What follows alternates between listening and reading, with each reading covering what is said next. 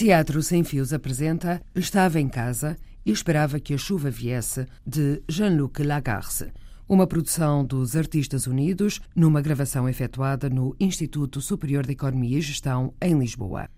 Personagens e intérpretes: a mais velha, Isabel Munhoz Cardoso, a mãe, Andreia Bento, a filha mais velha, Vânia Rodrigues, a filha do meio, Catarina Wallenstein, a filha mais nova, Maria Jorge. Cinco mulheres estão em casa no final de verão. Um homem regressa à casa das suas guerras, das suas batalhas, adormecido, possivelmente a morrer. Um homem volta ao seu ponto de partida para morrer. E elas em torno dele. Velam, sussurram, escutam-lhe a respiração e contam a sua história.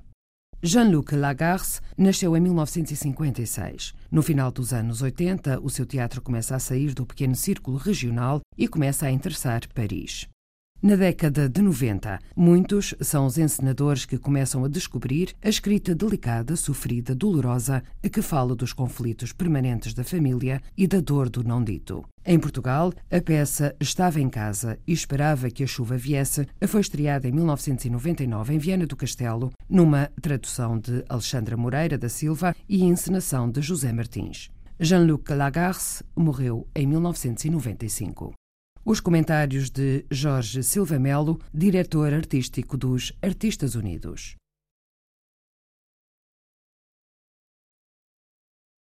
Era a minha vez de morrer. Tenho quase 34 anos e foi com esta idade que morri no ano seguinte. É assim que começa tão só o fim do mundo, aquela que muitos de nós consideramos a obra-prima de Jean-Luc Lagarce, autor que morreu aos 34, 35 anos, francês, da província, e que deixou uma obra imensa, neste momento são cinco grossos volumes com as suas peças, sempre sobre estes mesmos temas: a doença, a família, a morte, a morte prematura. Ele que começou a afirmar-se nos anos 90 do século passado e que morreu em 95. Jean-Luc Lagarce tem uma escrita poética, suspensa, subentendida, mas sempre baseada na realidade de uma vida provinciana, pacata, ensombrada. Estava em casa e esperava que a chuva viesse. São cinco mulheres. Cinco mulheres e um homem ausente, morto, talvez, que vai chegar, que não vai chegar. São várias idades de mulheres que pensam e que esperam. Este é um teatro da espera, da ansiedade, da escuta. E são cinco vozes diferentes que, em vez de, ser, de fazerem um lamento, aguardam. Aguardam o quê? Que a chuva viesse. Aguardam, provavelmente, a morte. E é esse o segredo de Jean-Luc Lagarce, falar-nos quase ao ouvido, como se ele tivesse um segredo e só nós soubéssemos que ferida é aquela.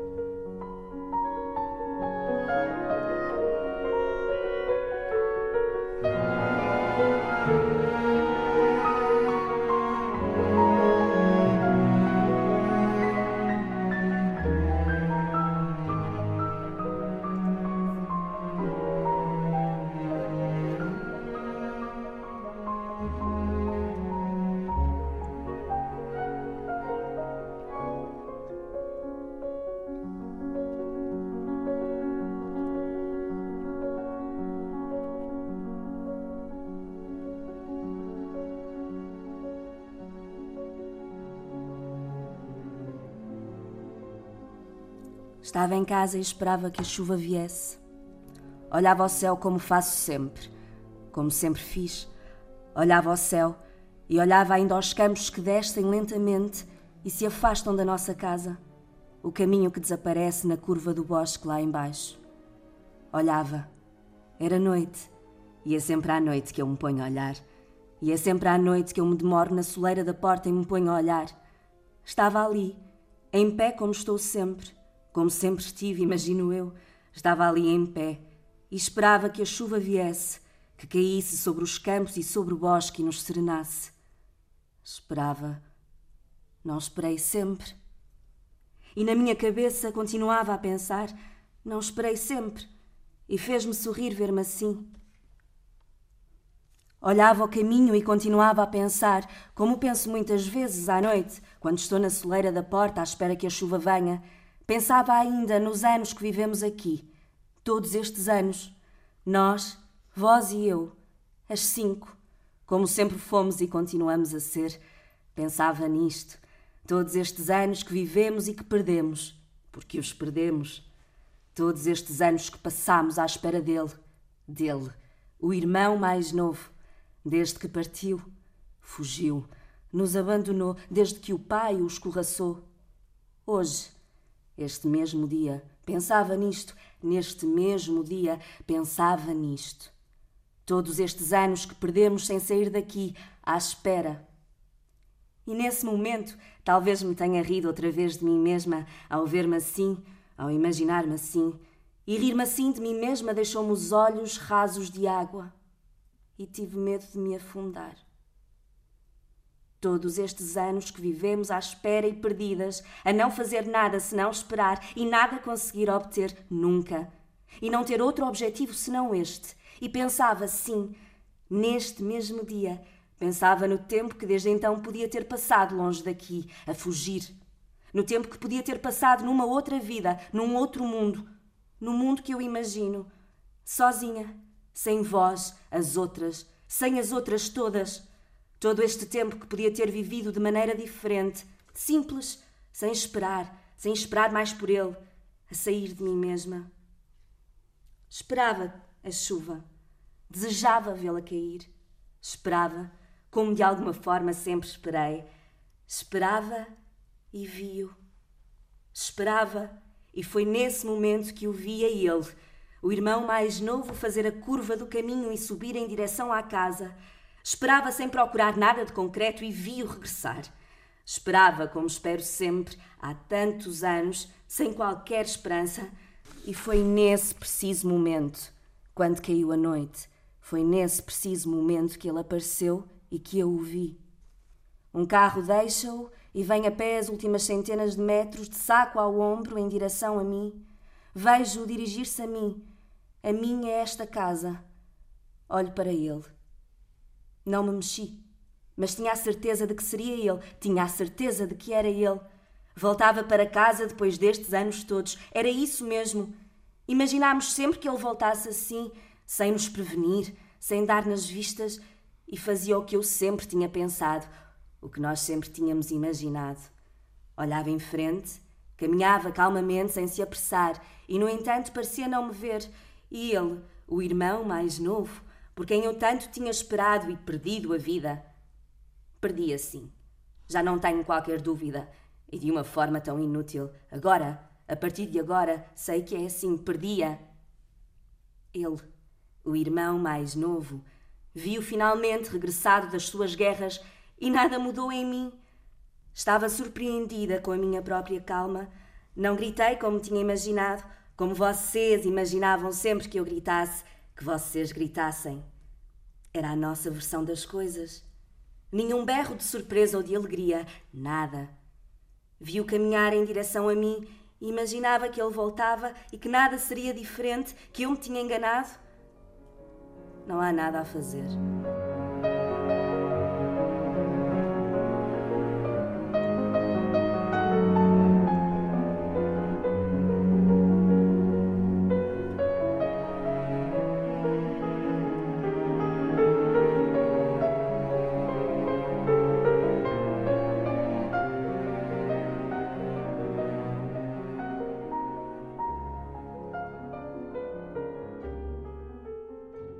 Está a dormir? Levei-o para o quarto, ali, o mesmo onde dormia quando era criança. As raparigas ajudaram-me. Levámo-lo até ao andar de cima e agora está a dormir. Chegou exausto, acho eu. Já não podia caminhar mais. Via-o avançar os últimos metros. Dirigia-se a nós como um miúdo bêbado. Eu não estava a perceber. Estava exausto e parecia prestes a cair, a desfalecer. Não diz nada. A ti não te disse nada. Uma palavra antes de adormecer, antes de mergulhar no cansaço. Nem uma palavra. Queria que tivesse falado, que me tivesse dito qualquer coisa, quase nada, a mesma história de sempre, que tivesse falado antes de se estender logo no chão, antes de cair. Queria o som da sua voz, como sou, como sempre fui. Assustava-me que ficasse assim em silêncio e que nem sequer nos dirigisse a palavra. Assustava-me. E que a seguir se deitasse sem nos pedir nada, que caísse no chão. Eu não consigo explicar, eu sentia uma dor, começava a sufocar. Enganei-me. Não era assim que eu imaginava as coisas. Deixámos ficar as persianas do quarto dele corridas, como estão sempre, permitindo apenas a entrada ténue da luz do dia e do ar fresco da noite. Está na cama. Guardámos sempre esta cama, nunca pusemos a hipótese de nos desfazermos dela. Vês como eu tinha razão?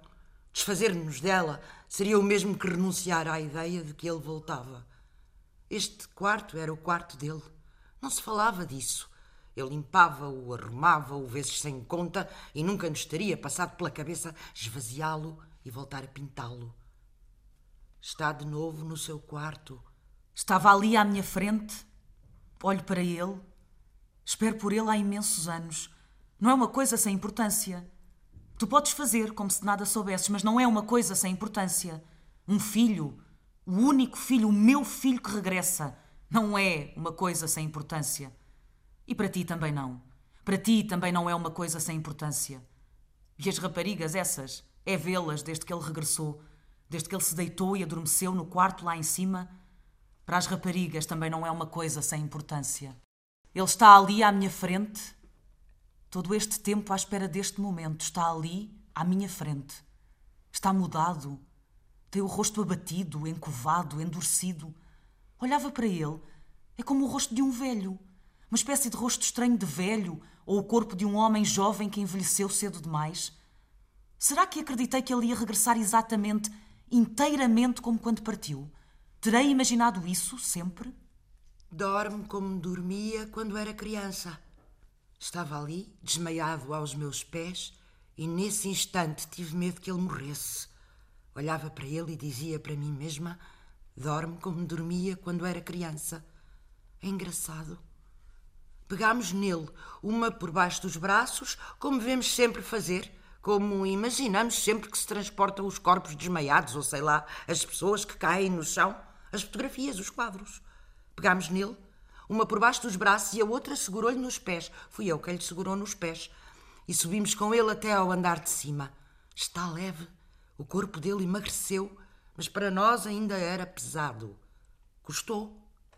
A pequena pegou no saco. Era a única coisa que lhe interessava. Não fizemos caso. É preciso deixá-lo dormir muito tempo. Acho que ele vai dormir durante muito tempo. E depois de ter dormido esse tempo todo, um dia vamos vê-lo acordar. E aquilo que não tivemos hoje, neste momento, aquilo que não obtivemos, aquilo que tínhamos desejado, desejado tanto todos estes anos, que ele regressasse e que logo que atravessasse a porta nos falasse e nos amasse e nos dissesse coisas, exatamente isso, que nos dissesse as coisas que tanto tínhamos desejado ouvir, que nos reconhecesse só isso, que me reconhecesse e vos reconhecesse e nos fizesse o relato da viagem, todo este tempo perdido Aquilo que não tivemos hoje aqui, no momento em que ele atravessou a porta, vamos ouvi-lo de qualquer forma, não preciso de me preocupar. Ele vai acordar, dormiu muito tempo, vai acordar, não vai saber sequer onde está, não vai reconhecer o seu próprio quarto. Vai ser necessário dizer-lhe, vamos ter de lhe explicar. Ele vai acordar, exatamente assim como costumava acordar quando era criança, e vamos vê-lo contar o que viveu, vamos ouvi-lo contar o que viveu, o que foi a sua vida, a sua viagem, todos estes anos perdidos. Perdidos, sim. Todos estes anos perdidos. Vai ficar espantado? Vamos poder começar a lamentar-nos e fazer-lhe as nossas belas e aturadas queixas. E este tempo todo, agora, A partir de agora, este tempo todo, vamos ficar perto dele, adormecido, atentas aos sinais, é isso que estás a dizer? Revezarmos-nos uma à outra junto dele, atentas aos sinais do acordar ou ao esmorecimento, cada vez mais sereno, cada vez mais lento, ao seu desaparecimento sem voltar para nós. Vê-lo mergulhar no sono mais profundo, na morte? Queres que nunca mais o deixemos? É preciso esperar por ele, o mesmo de sempre, sim. Vai ser necessário ficar perto dele. Tal como esperámos por ele desde o dia em que partiu, desde o dia em que nos deixou para possivelmente não voltar, desde o dia em que o pai o escorraçou, o que é que eu podia fazer? Vocês estão todas aí a querer censurar-me por não ter feito nada, por não ter impedido um, não ter impedido o outro. O que é que eu podia fazer? Tal como esperámos por ele aqui, e talvez ainda mais longamente depois da morte do pai. Desde que o pai morreu e que as razões que o faziam ficar, as secretas razões que o faziam ficar, se apagaram, tal como esperámos por ele, talvez já sem acreditar, ninguém o confessava, mas todas pensávamos nisto. Tu própria dizes que não mudaste, que nada te fazia mudar de opinião. Quem acredita nisso? Tu própria ficavas na dúvida. Imaginavas, pouco a pouco imaginavas, imaginavas que não ias voltar a vê-lo antes de morrer. Tu própria, apesar de tentares disfarçar, tu própria renunciavas pouco a pouco. Só quem for cego é que não vê. E cada uma de nós pensava nisto, todas, elas também. Tal como esperámos por ele, em vão, já sem acreditar que ele voltasse. Doravante devemos ainda esperar. Isto nunca mais vai ter fim. Hei de ser velha, tu estarás morta e hei de continuar à espera. Devemos esperar que ele acorde e que volte para nós, que abra os olhos e nos fale e nos conte a sua viagem. Deve ter sido uma viagem. Imaginámos sempre tanto a vida dele desta maneira. Ele não nos vai desiludir. Uma bela e longa viagem, não achas? Uma bela e longa viagem e tão delirante por esse mundo fora. Que ele acorde e volte para nós e nos conte todos estes anos a sua história. Deve ter travado as suas batalhas, guerras e batalhas, não achas? E vencedor.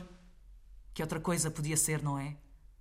Que ele acorde e volte para nós e que nós, cada uma de nós, lhe contemos finalmente a nossa história, todas parecidas e todas diferentes. É preciso esperar por ele, ouvir os barulhos, escutar com atenção e tentar simplesmente só isto, tentar simplesmente perto da sua cama vigiar-lhe a respiração e roubar os indícios, os indícios mais ínfimos que o devolveriam à vida.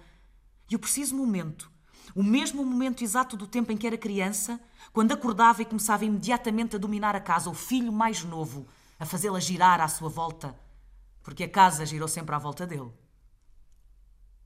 Ou então, pouco a pouco, vigiar infindamente, se for necessário, como tu dizes, vigiar infindamente e destruir-me-nos.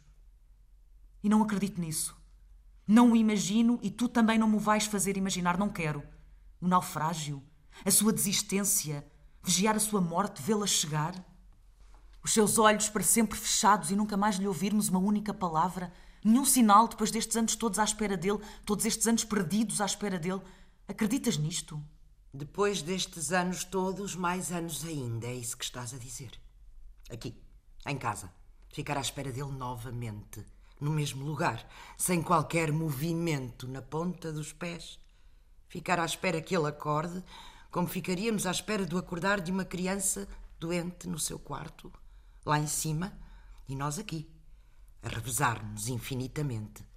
É isso que estás a dizer? É isso que vamos fazer, sim. Vou passar o meu tempo todo à espera que ele acorde. É isso que vamos fazer. E se vocês não o fizerem, já não o quiserem fazer, se elas já não quiserem, se tu própria me abandonares, se não me ajudares, então vou fazê-lo sozinha. Vou ficar aqui e vou esperar sozinha. Que importância que isso tem?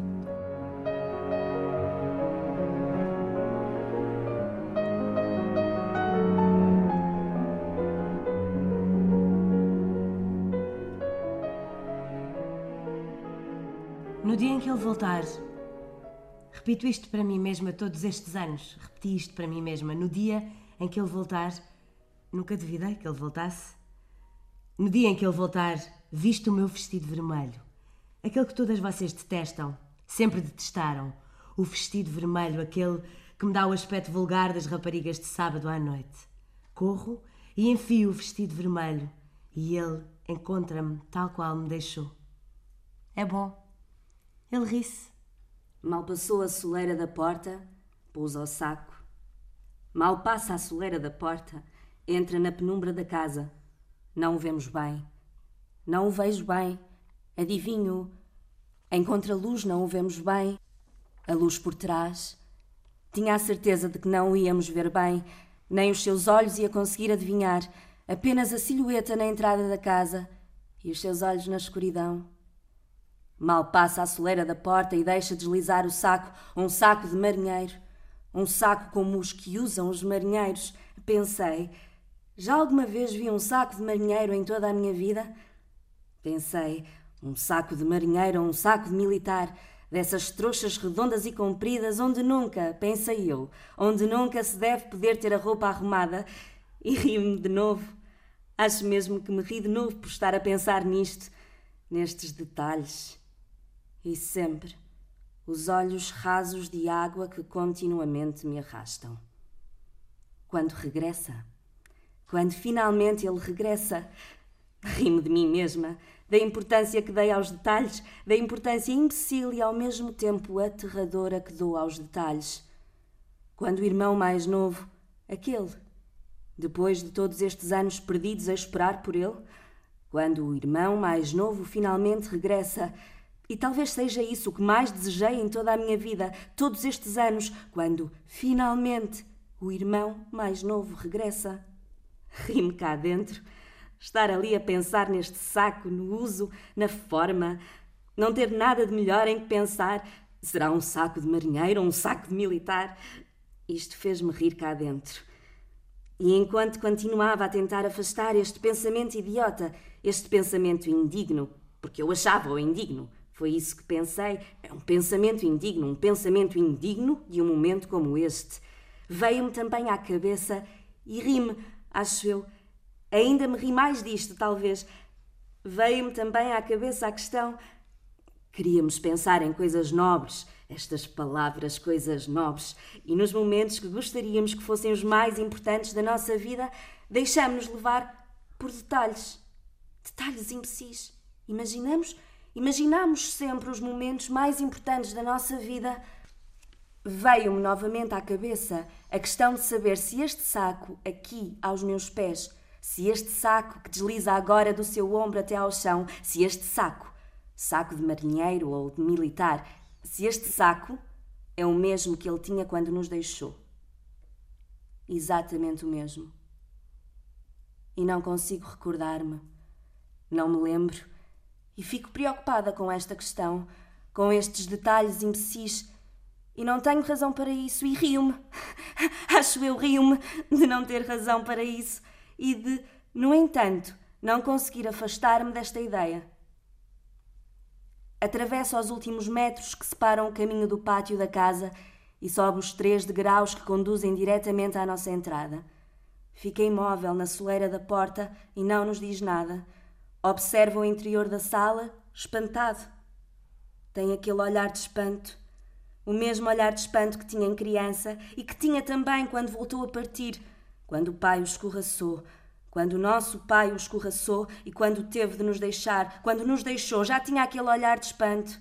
Nos momentos mais brutais, mais repentinos da vida, parecia ficar sempre surpreendido. Espantado. Sim, não encontro outra palavra. Espantado. No auge do espanto. E o espanto foi sempre nele a expressão da injustiça, a expressão da descoberta da injustiça, o seu rosto de criança nesses momentos ainda mais o rosto de uma criança, lembro-me bem. Assim que entrou, está ali à nossa frente e vem-me novamente a recordação deste olhar e faz-me sorrir sem que eu perceba porquê. Era ele, exatamente, o irmão mais novo. Tinha aquele olhar de espanto. Não diz uma única palavra. Observa a sala. Sorri apenas.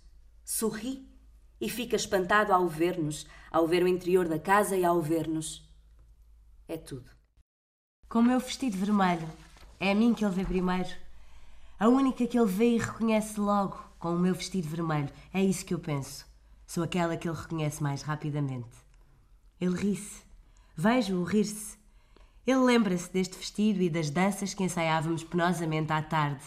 A aprendizagem onde cada um queria conduzir o passo do outro. A preparação das nossas entradas nos bailes. Ri-se, como quando fazia troça de mim.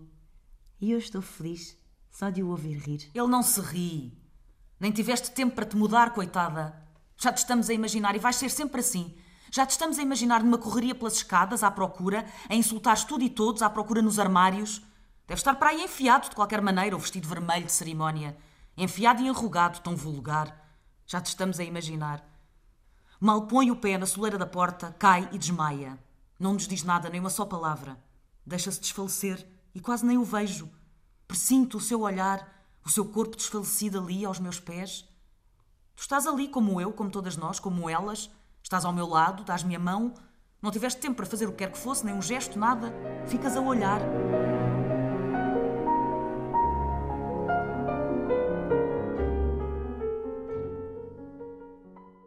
Quando se deixou desfalecer lentamente sobre si mesmo, creio que não me mexi. Vi-o cair e pensei que ele ia cair e é tudo. Cada uma de nós ficou onde estava. É como se não nos tivéssemos apercebido que ele estava verdadeiramente a deslizar, ou como se finalmente todas o tivéssemos visto cair devagar, demoradamente, em câmara lenta, sem que pudéssemos fazer o que quer que fosse, sem que pudéssemos imaginar o que quer que fosse. Caiu suavemente. É o que eu penso. Está ali. Olhamos para ele, não dou a mão a ninguém. Estou sozinha, um pouco afastada. Ali. E no entanto, todos estes anos, lembrei-me do baile. Dizia para mim mesma: quando ele voltar, vou voltar ao baile. Bela história. Quem sabe o irmão e a irmã vão juntos ao baile no vale. Tipos nojentos olham para nós, embasbacados. Nunca acreditaram que o voltássemos a ver. O herdeiro macho. Não teriam apostado sequer. O que nós não ouvimos estes anos todos. Que ele estava morto, que não ia voltar, ou que tinha a sua própria vida, que refazia a sua vida no outro lado do mundo e que não precisava de nós para nada. As desesperantes idiotas à espera dele. Todos estes insultos, o que nós ouvíamos. Tipos nojentos que olham para nós como se estivessem a ver passar comboios, bocas abertas, imbecis o irmão e a irmã entrarem juntos no salão de festas municipal, acotovelam-se no gozo, perguntam-se onde é que ela o desencantou, aquele estranho, e a música começa. A bola espelhada brilha, gosto disso. Sempre tive gostos de empregada de balcão. A bola espelhada brilha. Dançamos. Uma dança que não aprendi e que danço perfeitamente. Afastam-se todos. Um par assombroso. Toda a gente se ria de mim, sempre. As infâmias que se inventavam sobre ele, lutei. Lutei verdadeiramente, tive de lutar. Todas estas mentiras, estes gracejos sobre a sua partida, sobre o pai que os corraçou, o desprezo pelo nosso orgulho, a história miserável do irmão que um dia havia de regressar e que não voltou a pôr cá os pés, e no entanto, cinco pobres desvairadas continuam à espera dele. Hoje, o meu irmão está ali. É um belo guerreiro, como poderiam vocês perceber, o meu irmão está ali e dança comigo. É exatamente como na minha história. Olho para ele. Caiu no chão, exausto, desgastado. Eu lembro-me que queria dançar com ele e cuspir nas caras dos imbecis e nada disto vai acontecer. É como se fosse um cadáver com o qual não podemos contar. Vamos as duas. Eu danço contigo. Não fica muito bem, vai parecer um pouco estúpido, como duas pobres raparigas feias. Mas vamos as duas.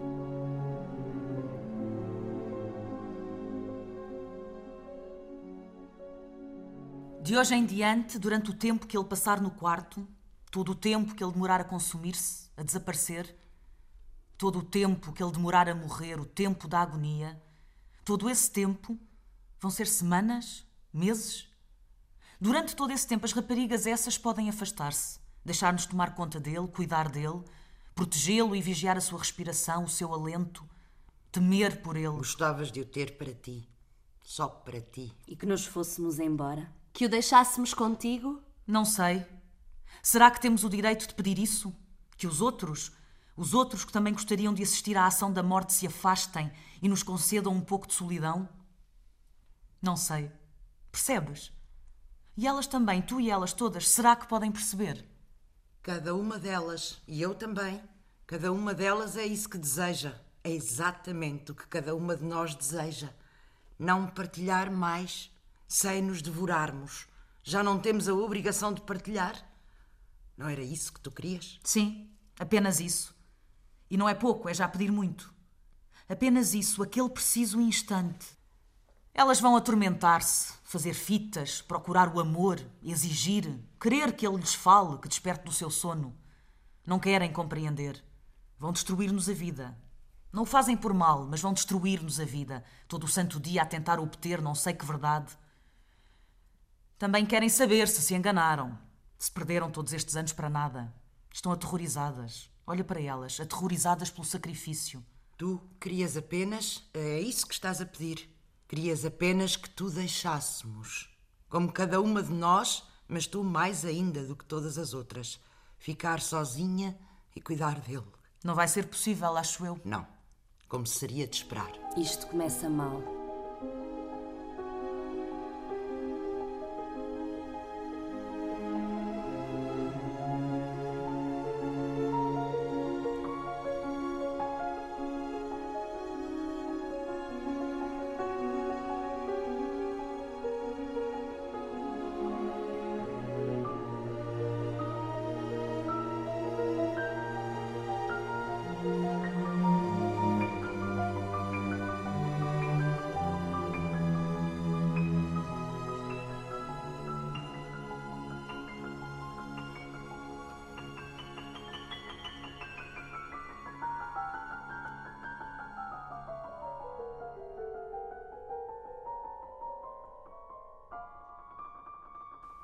Tiveste muitos homens? Homens?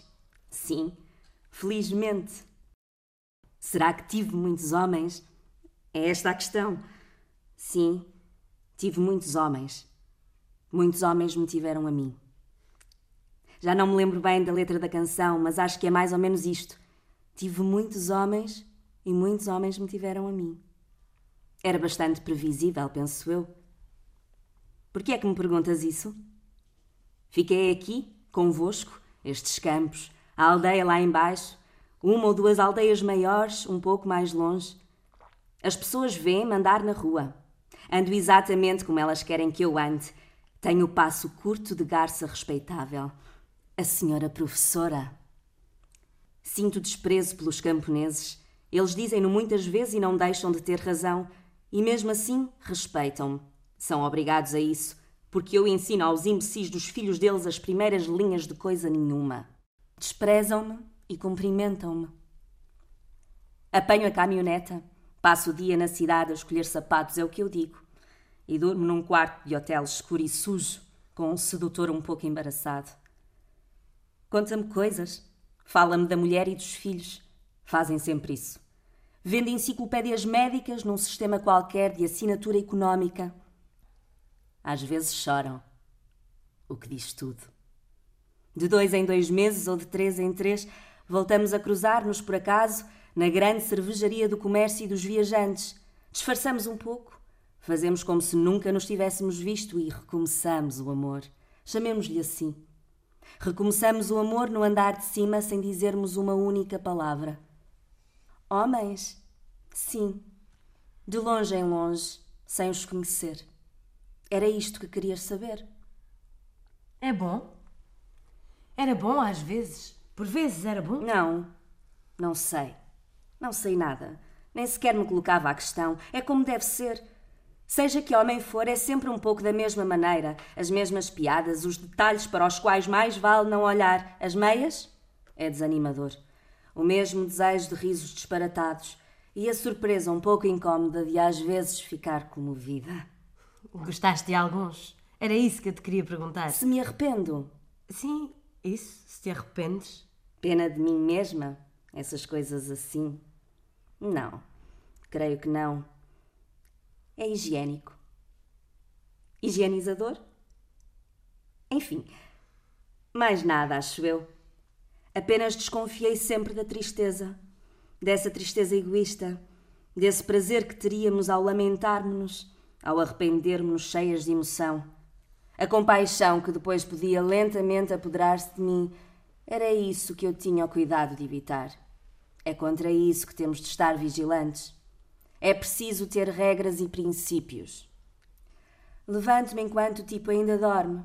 Ressona como ressonam os homens casados, esses que sabem que a outra, a valentona do costume, desistiu. Levanto-me e enfio as meias do dia anterior, apoiando-me sobre o bordo da banheira. Sabe bem, a hora em que deixámos os outros sem os devermos nada.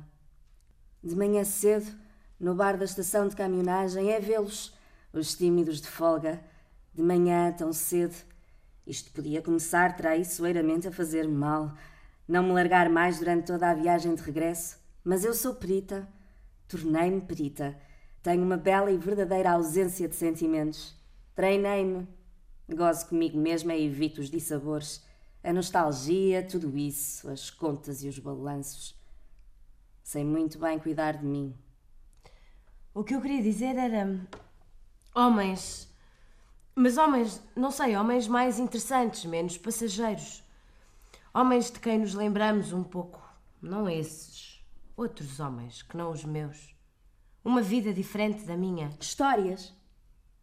Homens com os quais se inventam as histórias. Sim, é isso mesmo. Histórias. Homens com os quais podemos inventar histórias. Aquele por quem se sofre a vida inteira? Com quem nos cruzamos e não voltamos a ver? Que continuamos a procurar nos outros? Aquele que veio apenas transtornar tudo e nem sequer se apercebeu, e que às vezes ainda me vou surpreender a odiar por me ter abandonado. O indiferente. O meu segredo. Um homem como esse, sim. Não sei, não. Tenho medo, não me lembro ou não quero lembrar-me. Terei decidido. Terá acontecido sem que eu me apercebesse? Com naturalidade? Sim. Não sei. Por que é que havia de falar nisso? Será que não devo esquecer? Deixar de me preocupar? Num dia como este? Nunca falo nisso. Não, nunca. Mas nunca te ouvi. Pois é. Esta frase, aborreço sempre os alunos com esta frase. Ela tinha tido como qualquer outra a sua história de amor. É isto? E tu? Eu? Oh, eu. Eu, eu não respondo a essas perguntas.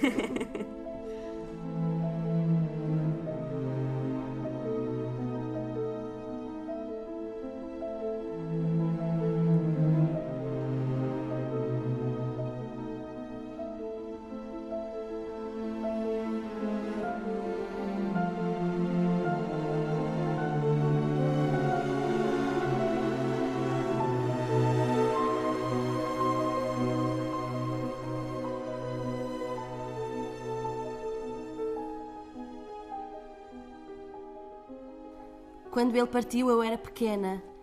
Sempre fui mais ou menos pequena. Criança, miúda, criança sem importância no meu canto. Eu não contava, é o que eu digo. Pelo que me lembro, não contava. Nunca contei, nem mais nem menos. Não podem dizer o contrário. A vocês o devo. Nunca contei verdadeiramente. Não sei. Quando ele partiu, nos deixou, nos abandonou à nossa triste sorte, Saiu de casa sem esperança, é uma maneira de dizer, sem esperança de regressar. Quando partiu, não me deram atenção. Não me lembro de me terem dado atenção. E nesse dia, ainda menos do que nos outros dias. E nesse dia, ainda mais do que nos outros dias. Quando partiu, lembro-me bem de não se terem preocupado comigo. Quando o pai o escorraçou, o pôs na rua, vocês nunca conseguem dizer isto. Guardam o vosso segredo, acreditam que é um segredo. Segredaram durante anos inteiros para que eu não ouvisse. Calaram-se quando eu entrei. O vosso segredo. Quando o pai o escorraçou, enfurecido, com uma fúria violenta, uma dessas fúrias terríveis de fazer tremer as paredes. A expressão é, repito o que me dizem, uma dessas fúrias terríveis de fazer tremer as paredes. Uma fúria ainda maior do que as outras fúrias, mais uma fúria nesse dia como em todos os outros. Porque eu não me lembro. Era pequena e não contava. Vocês querem sempre embelezar a nossa vida nessa época. No entanto, não me lembro de alguma vez termos tido um dia que fosse sem essa fúria e sem esses gritos e sem essa violência, porque se trata de violência e não de outra coisa. E todas essas frases, berradas, vociferadas, todos esses gritos um contra o outro, o pai e o filho a tentarem bater um no outro, sempre com insultos e ameaças, porque se trata de ameaças. Vocês guardam o vosso segredo, negam, mas eram ameaças. Ameaças em que acreditamos, que imaginamos. Somos crianças. Eu estava ali, naquele canto. Ameaças que tememos e que imaginamos que possam ser concretizadas. Somos pequenos, somos crianças e imaginamos. E não creio que fossem só palavras. Vocês querem reduzir isto a palavras, mas eram ameaças e murros e ferimentos. Ameaças de ferimentos e sabe-se lá o que mais. O ódio e o pressentimento do crime. Um instante. Eu era pequena e ninguém se preocupava comigo, mas eu já percebia. O pai e o filho odiavam-se. Eu era pequena, não contava, não se preocupavam comigo. Esqueciam-se de mim como se esquecem sempre. Mas nunca terei outras recordações desse tempo, creio eu. Não imagino. Não. Nunca vou ter outras recordações desse tempo que não sejam essas fúrias e esses gritos e essa violência e o ódio e esse medo do crime que em mim permanece.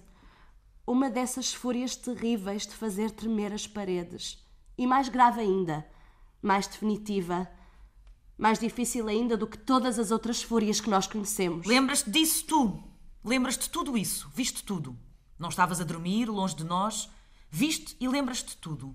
Estás a inventar. Onde é que tu estavas?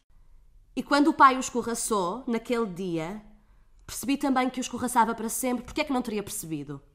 Todas, todas vocês perceberam. Querem mentir a vós próprias, mas todas tinham percebido.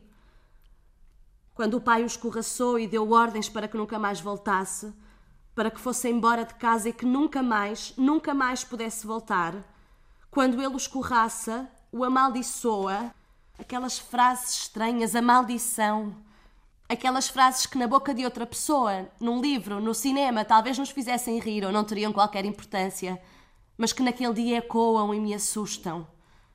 Quando ele o amaldiçoa, e eu acredito, somos crianças, acredito nessa maldição.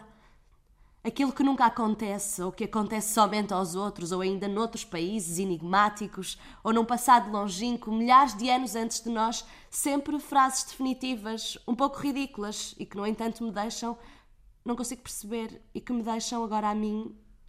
Como é que disseste? Com os olhos rasos de água.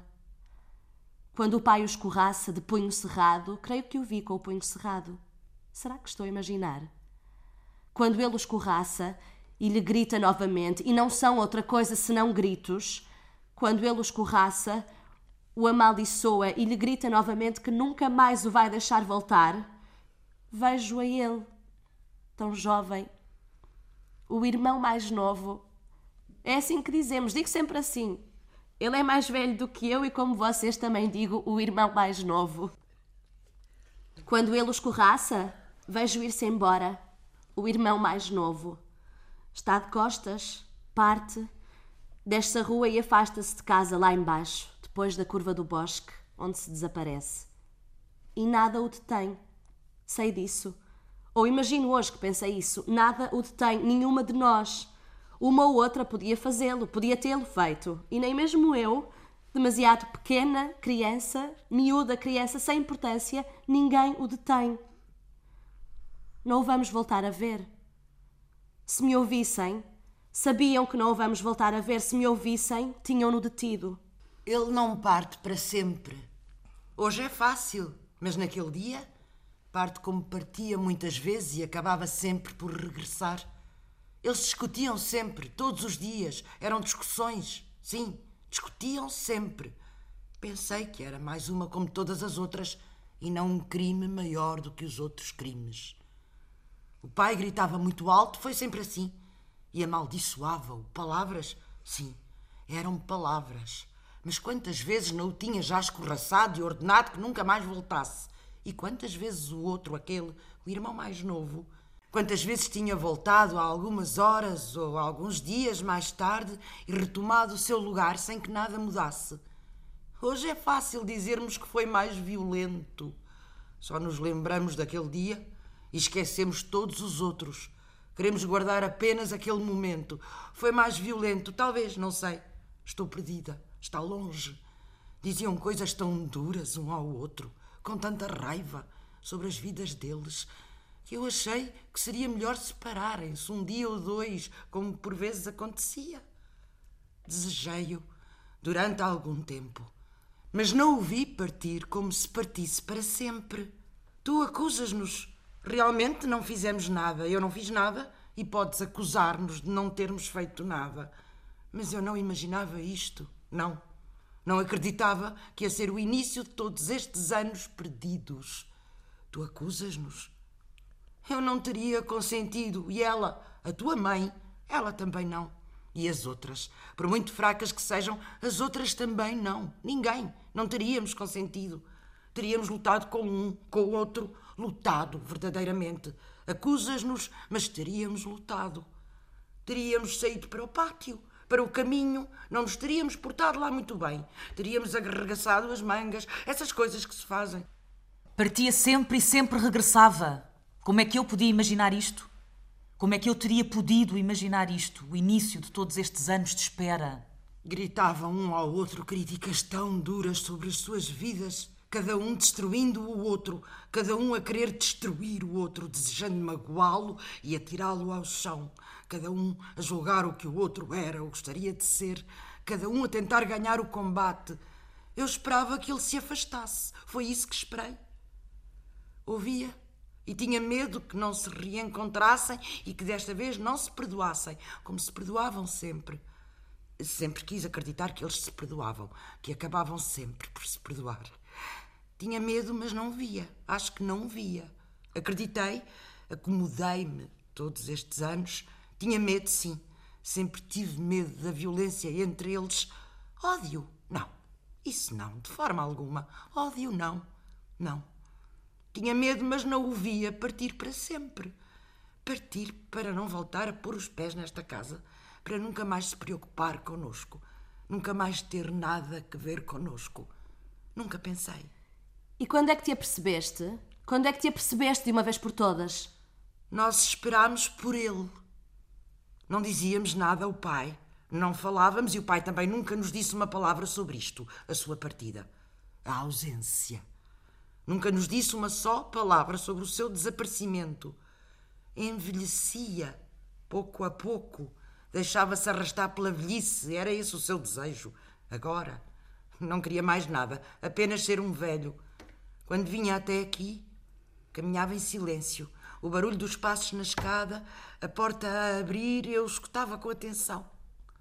A tua mãe? A ela? A tua mãe também não falava deste desaparecimento. Não creio, ela não diz nada. Não creio. Deste desaparecimento, da ausência. A tua mãe também não falava disto. E durante o resto do tempo, de dia, andava lá por fora, pelo bosque, pelos campos, imagino eu. Saía de manhã, voltava à noite e muitas vezes não dizia quase nada. Uma semana inteira sem nos dizer nada, não sentia necessidade. Nós não perguntávamos nada, esperávamos pelo rapaz. Revezávamos na soleira da porta a olhar para a rua, esta rua que se distancia sempre de nós e desaparece, lá embaixo, perto do bosque. Tentávamos adivinhar. Ouvíamos os carros que passam no sopé da encosta e imaginávamos que podiam parar. Ouvíamos os sinais, o barulho de um passo na noite. Não falávamos disso, ficávamos ali à espera. É esta a palavra. Nunca falávamos disso. À espera. Esta palavra é mais uma palavra. Assim, um pouco ridícula. Mais nada. Todos estes anos foi assim que os passamos. Foi assim que os perdemos. Sem imaginarmos que podia ser tão longo. E se nós não sabíamos, não podíamos saber? Se soubéssemos, o que é que tu pensas? Se soubéssemos, tínhamos-lo impedido, tínhamos-lo detido ao pai e a ele. Tínhamos-los impedido de agir. Não podíamos imaginar que a vida ia ser desta maneira. Quem podia imaginar isto? Parece que queres, é o que eu acho. Parece que nos queres censurar, acusar, como se fôssemos culpadas, como se não tivéssemos visto nada, culpadas. Parece que nos estás a censurar. Ousas censurar-nos e não está bem. Não é justo, é o que eu acho. Não é justo, porque ninguém podia imaginar que ele nunca mais voltasse, ou que só voltasse hoje, na hora da morte. Porque ele morre. Nós sabemos que ele morre. Ninguém podia imaginar que ele nos deixasse assim, que nos abandonasse, porque nos abandonou. Que nunca nos desse notícias, que nunca. Quando o pai morreu. Mas como é que ele podia saber? Alguém lhe podia ter dito? Tê-lo informado? Mesmo quando o pai morreu, nunca disse nada? Não, não podíamos imaginar. E que só agora, hoje, no fim do seu percurso, no fim, ele viesse morrer como se quisesse demonstrar alguma coisa, provar ainda alguma coisa que nos possa magoar, porque isto vai magoar-nos. Nunca ninguém, nunca nenhuma de nós parece que nos queres acusar, mas ninguém, nenhuma de nós podia imaginar e perceber isto. Deixa. Ela quer censurar-nos. Nunca vai ter nada a ver com isto, vai ser sempre inocente. Era disso que ela gostaria.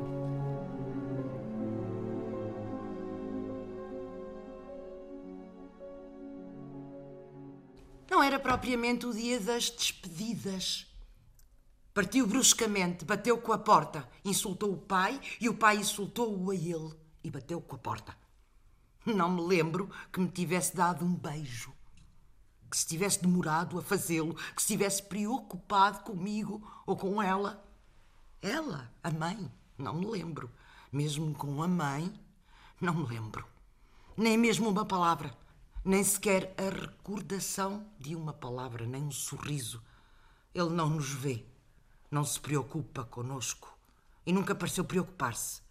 É o que sempre nos dizemos desde essa altura, que nunca nos pareceu que tivéssemos importância para ele ou interesse, por mínimo que fosse. Ele abandona-nos, deixa-nos e somos nós as cinco que vamos ficar aqui à espera dele sempre todos estes anos perdidos, fechadas, desfeitas aqui. Mas é o pai que ele abandona, é a história deles, dos dois. A separação e a violência da separação. Nós não contávamos e nunca mais contámos. Nós esperávamos. Todos estes anos esperávamos, mas não contávamos. Nunca se preocupou connosco? Não precisava de nós? É o que estamos a descobrir. Calem-se! Não digam disparates, deixem-se dessas coisas. Não quero ouvir mais isso. Este tempo todo sem nunca dar notícias. Este tempo todo sem querer saber de nós. Não escreve. Nem um bilhete, uma mensagem. Será que não contávamos mais do que isto? Não tínhamos mais valor do que isto na sua vida? Nada? Será que durante este tempo todo nunca pensou em nós? No nosso desconcerto? Porque ficámos desconcertadas. Ficámos desconcertadas e ele não pode ignorar que estamos perdidas, que estávamos à espera dele. Quando partia, quando era mais novo ainda das outras vezes, quando partia e voltava algumas horas mais tarde, ou às vezes alguns dias depois, não se podia enganar. Ele sabia, via-nos. Ele via os nossos rostos quando finalmente voltava a passar a porta, via os nossos rostos, via-nos à espera dele. Conhecia a nossa inquietação. Até o pai, sem falar muito, de uma forma quase imperceptível, lhe dizia isso.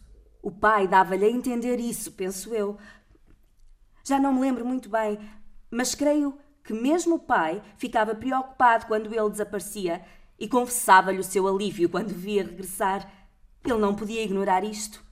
Ele via a festa que nós fazíamos, a felicidade que sentíamos quando regressava. Ele sabia, não podia ignorar a inquietação em que nos deixava, não podia ignorar isto. Ele sabia, ele sabe, ele sempre soube da nossa grande preocupação com ele. Este tempo todo Todos estes anos até ao dia de hoje, o seu regresso. O tempo que ele passa longe de nós não pode ignorar a nossa inquietação, não pode desprezar-nos desta maneira. Sim, ele sabe disso. Ele não pode ignorar o quanto nós estamos perdidas e paradas aqui em nós mesmas, desesperadas de tanto esperarmos por ele. Ele não pode não saber. E nunca ter dado notícias. Uma única mensagem, nunca. É um crime, é o que vos digo, uma espécie de crime. Não querer saber da vida daquelas que nos amam é uma espécie de crime. Não sei. Eu penso assim. De repente parece-me uma espécie de crime. Não tenho a certeza, deviam ajudar-me. Sim, a minha inquietação, o meu, o meu desconcerto todos estes anos perdidos. O tempo que eu e vocês todas deviam ajudar-me. O tempo que eu destruía à espera dele e a preocupar-me com ele e vê-lo regressar só no último instante, apenas neste último instante, e vê-lo deixar-se desfalecer, deixar deslizar o saco, o saco de marinheiro ou de militar, voltar e deixar-se cair no chão e morrer, sem ter justificações para dar pela sua vida e deixar-me na ignorância e nada mudar. Deixar-nos este tempo todo é uma espécie de crime, é isto que eu penso, penso verdadeiramente. De repente penso verdadeiramente uma espécie de crime, sim, tão grave quanto um crime.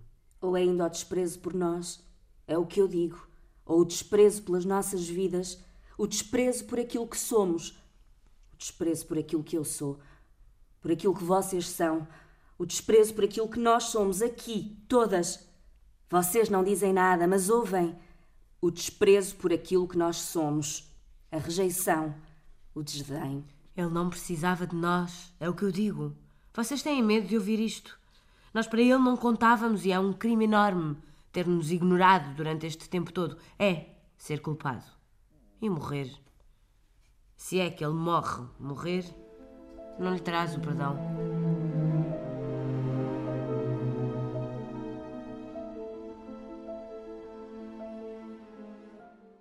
E nada de grandes demonstrações de afetos, não, nem mesmo com estas duas. A pequena está escondida sob as escadas, nesse canto. Olha e ninguém se preocupa com ela, não conta. Não, nada de grandes demonstrações, nem mesmo com estas duas ali, no meio da sala, nada de grandes demonstrações. Nem ternura sequer. Despedidas, não. E elas estavam presentes, não o podemos esquecer. Presentes e bem presentes, barulhentas, como já eram nessa altura, autênticas gralhas, tentando deter um, impedir o outro, interpondo-se na batalha. Deu-me um beijo de fugida. Não deu nada. Teríamos visto. Deu-me um beijo de raspão. Quase nada. Deu-me um beijo. Apertou-me com força contra ele. Pôs os braços à minha volta, beijou-me e empurrou-me logo com violência. Quis afastar-me e levar-me com ele, as duas coisas ao mesmo tempo. Nada disso. São coisas da vossa cabeça. Sempre que se fala e inventam mais qualquer coisa. Sempre. Queria impedir que o seguíssemos, como se fosse uma luta. O mesmo movimento, como se lutássemos, o mesmo sentimento, a mesma violência. Ele agarra-me, puxa-me para ele e afasta-me novamente. Gritamos, gritávamos. O pai esbofeteia-nos. Ele nunca vos tocou, nunca tocou em ninguém. O pior era isso. Falava muito alto e não fazia mais nada. Nunca ouvi levantar a mão sequer. Gritávamos. Eles bufeteava-nos, batia-nos, esbracejava à toa e nós é que apanhávamos. Hoje deu-lhes para isto. Recordações de batalhas campais. Bela imaginação e fértil. Ninguém viu isso. Estão a inventar. Aquela no canto, sob as escadas, pode dizer a verdade. Não viu nada disso. Foi violento. Eu não quero falar disso. Foi violento, houve palavras violentas, mas só palavras, mais nada. Ninguém pode dizer que ele bateu, não é verdade. Esbofeteia-nos. Bate-nos e nós não conseguimos deter o irmão mais novo. Sai de casa. Não fizemos nada. Afastámo-nos. Pela porta não vemos mais nada. Outra vez. Acabou apenas a rua que desce, em direção ao bosque, lá embaixo, e desaparece na curva. Devíamos ter corrido atrás dele. Ter saído para o pátio em frente à casa, batido uns nos outros e não termos sido tão discretos como sempre queremos ser. Tinha sido melhor termos fugido com ele estes anos todos por essas estradas fora. Disso teria gostado. Eu queria lá saber. Já tinha o saco. Não ia sair daqui mais carregado. Quando acabasses de enfiar o teu vestido vermelho, já ele estaria no comboio. Nessa altura seria ele a dar-nos um bom par de estalos para que o largássemos.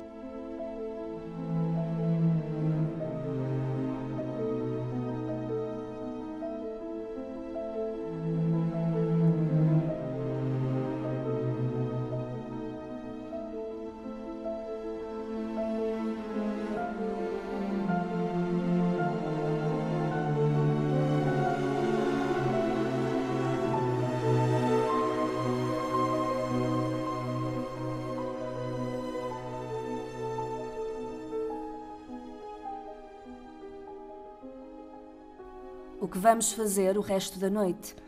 Toda a noite. Hoje, noite do seu regresso, o irmão mais novo. O que vamos fazer é não nos deitarmos. Cantarmos a nossa canção, dançarmos a nossa dança um pouco lenta, as cinco, Todas, sempre, como sempre estivemos, como sempre aprendemos a fazer.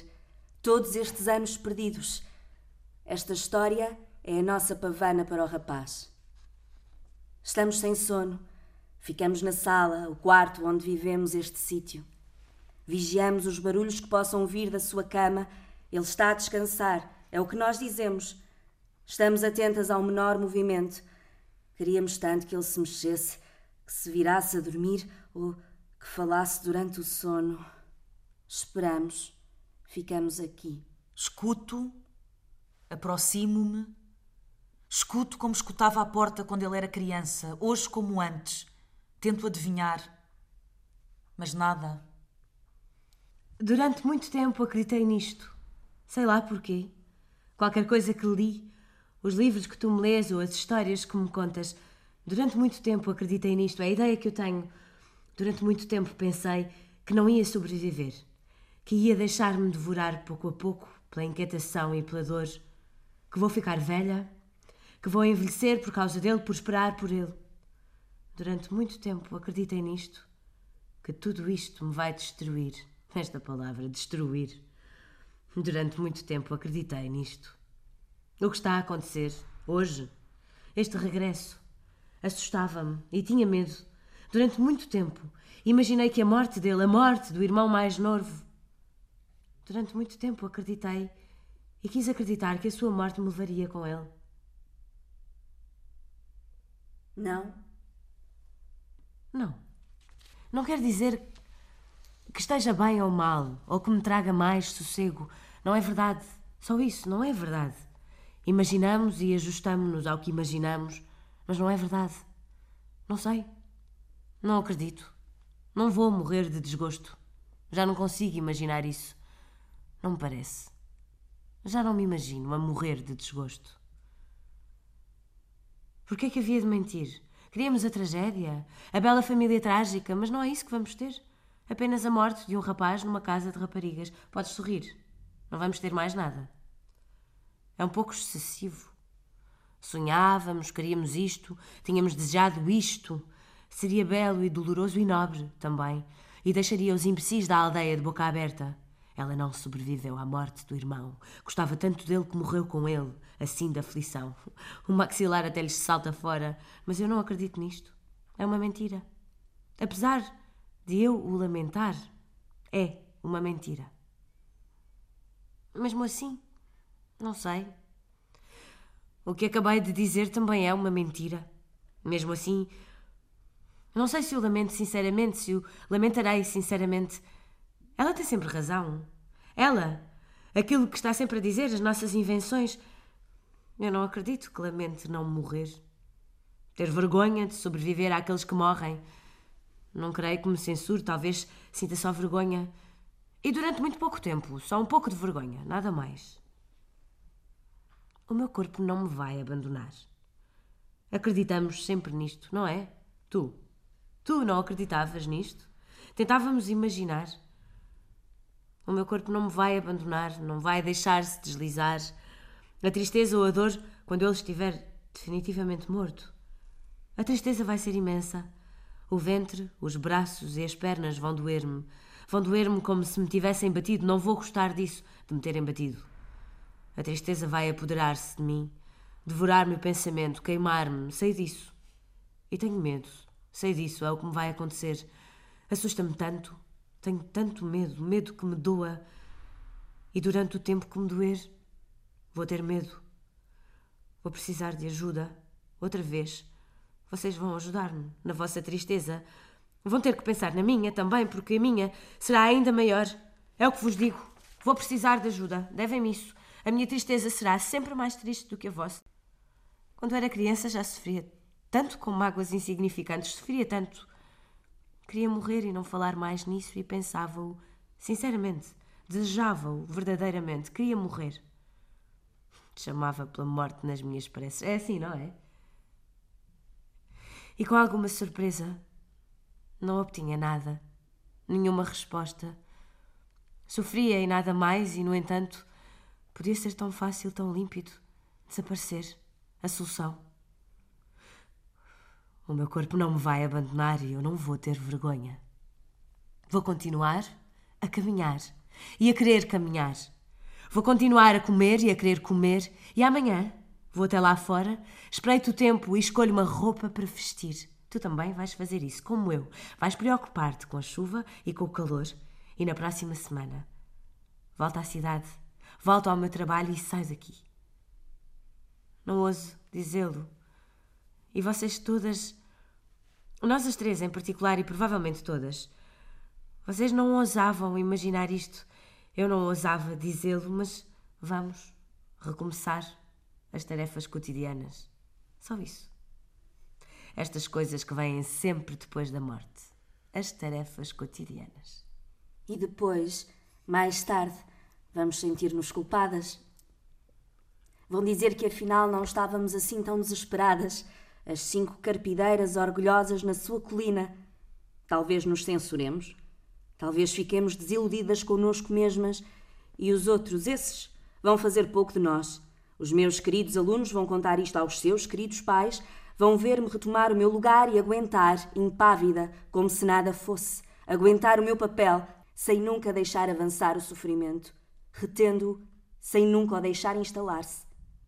Não vou ser mais amável do que antes. É um sinal. Isto não me terá tornado mais sensível. Vão acusar-nos de nos termos rido deles todos estes anos, esta solidão, a vida de reclusas, o nosso belo ar de viúvas, de termos vivido assim apenas para os evitarmos, tão altivas e tão orgulhosas, de termos querido afastar-nos deles os outros, a gente, evitar frequentar imbecis. Vão acusar-nos de termos mentido, de mentiras e de orgulho. E daqui em diante, ao domingo, na praça, ela, a nossa mãe, ela à frente e a velhota ao seu lado, e nós as três alinhadas, rebanho de corvos, tão belas e desagradáveis nas nossas roupas de luto. Vão criticar-nos nos segredinhos do costume. Recompõem-se depressa. Estão a sair-se bem, é o que eles dizem. Voltam à vida. De hoje em diante vão controlar as nossas viagens na caminhoneta.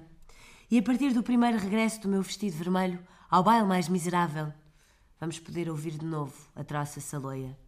Querem sempre o sofrimento definitivo, a destruição. As tais que não morrem de desgosto, que ainda não cobrem a cabeça com cinzas ou que vão para as montanhas e acabam cobertas pelos ramos das árvores. Julgam-nas logo. E quando as julgam, condenam-nas. No fundo, porque as julgariam, se não fossem movidos pelo desejo de as condenarem.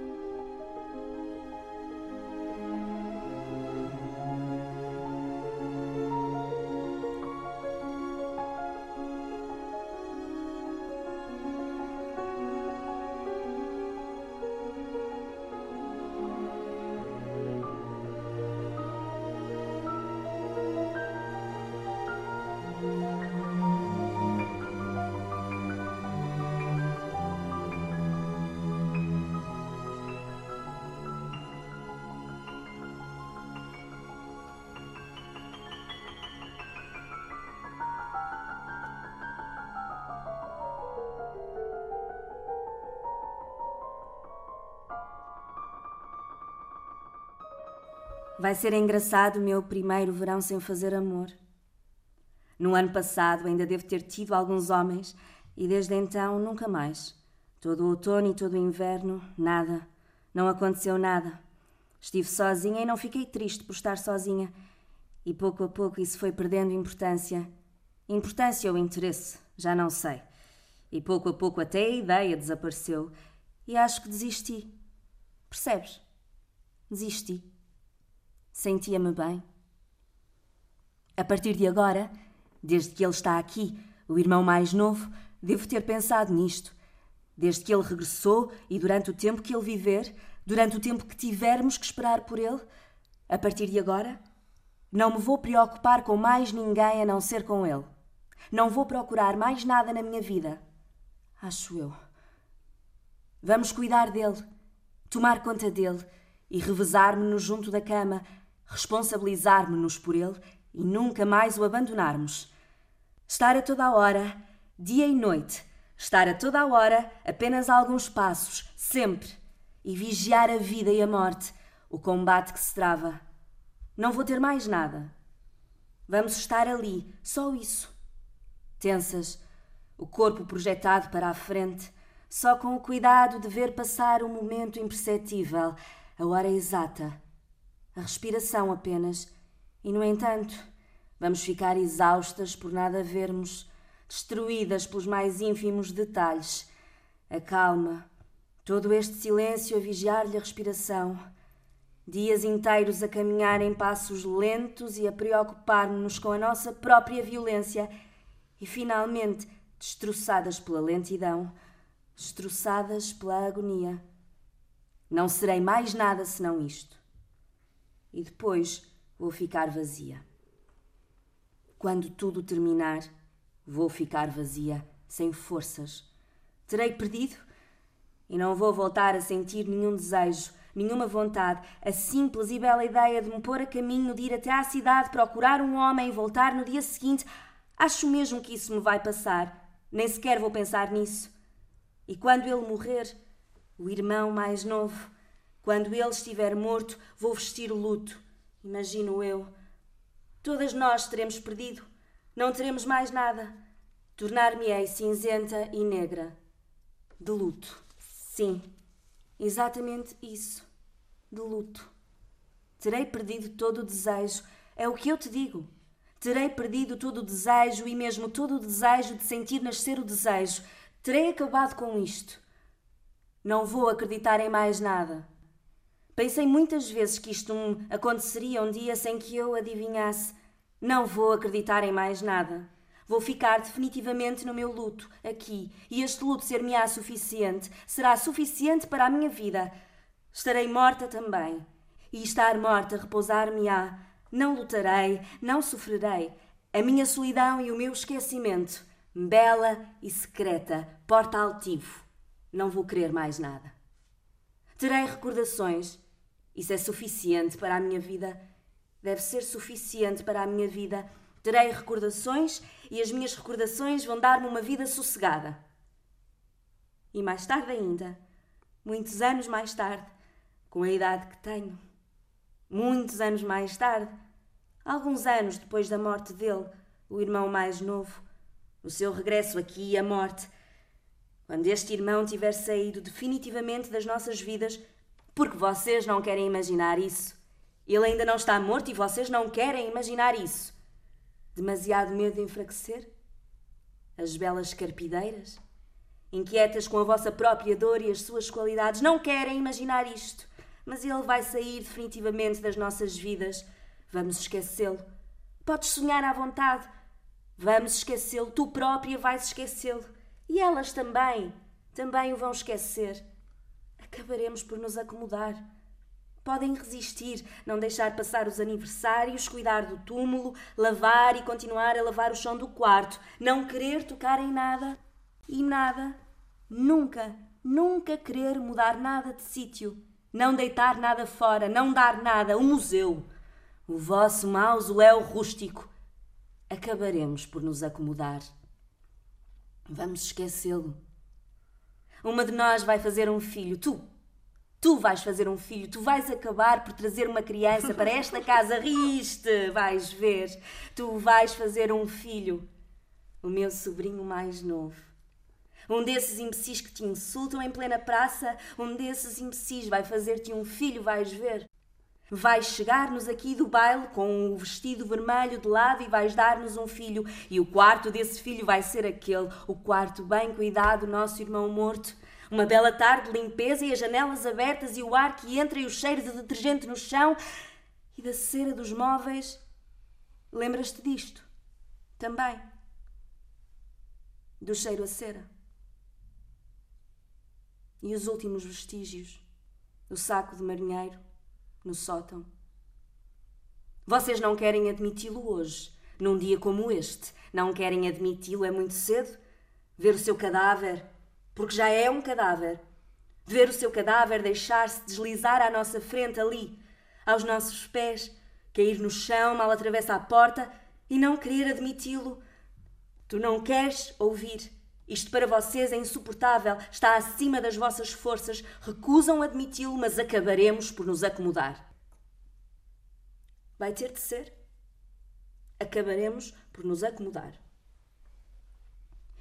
E ainda mais tarde, com a idade que tenho, muitos anos mais tarde, quando eu também for uma velha, quando chegar a minha vez de me parecer com ela, ela, a mãe, a nossa mãe tão sólida, quando eu tiver o seu porte, o seu aspecto, quando eu for esta estátua que nunca chora, que nunca nos diz nada do que experimenta, do que sente, quando for eu a discutir as faturas com os fornecedores, quando estiver no início da minha velhice, nesses curtos meses, na idade de renunciar, quando tudo tiver acabado com a idade que tenho muitos anos mais tarde.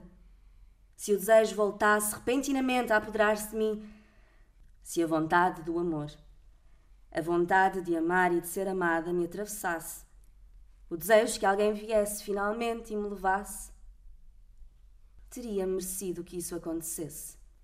Não achas? Vou imaginar isto com uma dor tão grande, uma catástrofe tão cruel, um drama tão profundo e, sobretudo, sobretudo, uma ironia tão mordaz, uma partida da vida. Não achas? Que acabarei por fugir. Encontrarei, espero eu, forças para fugir, para dar um grito de raiva e fugir. Que acabarei por conseguir distanciar-me. Expulsarei aquele que vier, que dirá que me ama e que gostaria que eu o amasse também. E que ao vir tão tarde cometerá um crime enorme.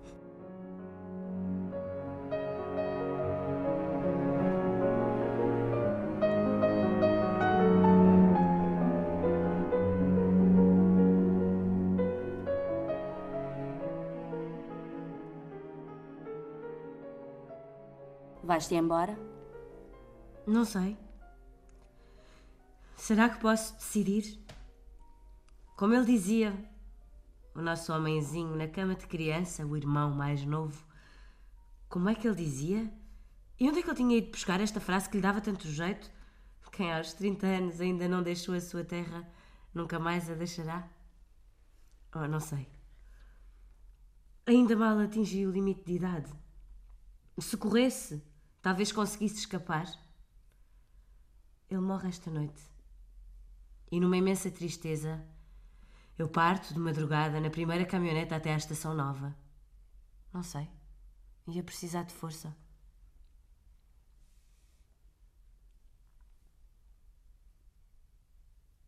E tu? Eu? Como é que disseste o número? 30 anos bem pesados, o limite de idade. É grosseiro. És uma rapariga grosseira. Eu vou ficar. Acreditas nisto? Vou ficar definitivamente aqui, a guardar o meu lugar, a tratar dessas duas, as duas mais velhas, e eu a aproximar-me delas. Teremos as nossas vidas, as três juntas. Vou passar, imagino eu. Vou passar sem nunca o poder impedir do grupo das raparigas para o das velhas. Vou passar devagar, devagar. Sim. Não sei. Eles devem chamar-nos qualquer coisa. Os outros, a gente, devem dar-nos um nome qualquer. Vou envelhecer, devagar, sem revolta, serena. Gostava que fosse assim. E vou continuar com as minhas aulas. A senhora professora. Defender-me da vida, das coisas em que acreditamos, das coisas que nos prometemos. De hoje em diante, elas vão perder a vontade, essas duas vão desistir. Tenho medo que se deixem ir com ele. Tenho medo e vou preocupar-me com elas. Vou ter cuidado. Não sei. A mais nova não sei. Esta, a única que ainda pode tentar a sua sorte, para quem as coisas podem finalmente começar. Não sei. Vou-me embora, provavelmente. Imagino eu, vou-me embora. Não me iam perguntar? Não, não tínhamos perguntar. Elas não te perguntam nada, não, mas preocupam-se. Vou esperar pela altura certa e vou-me embora. Provavelmente era o que dizia. É a minha vez de partir. Vou refazer a minha vida, fazer a minha vida, imagino eu. Não te perguntamos, mas imaginamos. Sim, é exatamente isso. Imagino. Não te perguntamos e tu vais-te embora, como dizes. Imagino, mas não te perguntávamos.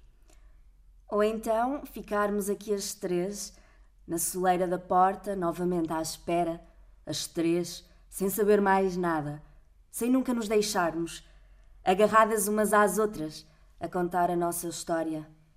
As três, novamente. Via as coisas assim. Também. Ou as cinco. É possível. Por que não? As cinco também.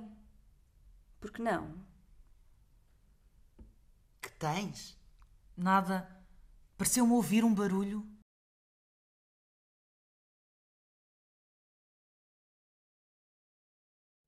Teatro Sem Fios apresentou Estava em Casa e Esperava que a Chuva Viesse, de Jean-Luc Lagarce, numa produção Artistas Unidos. Foram intérpretes Isabel Munhoz Cardoso, Andreia Bento, Vânia Rodrigues, Catarina Wallenstein e Maria Jorge. Este programa teve a captação de Eric Arizanos, assistência de realização e edição de Anabela Luiz e João Monteverde, apresentação de Maria Alexandra Corvella.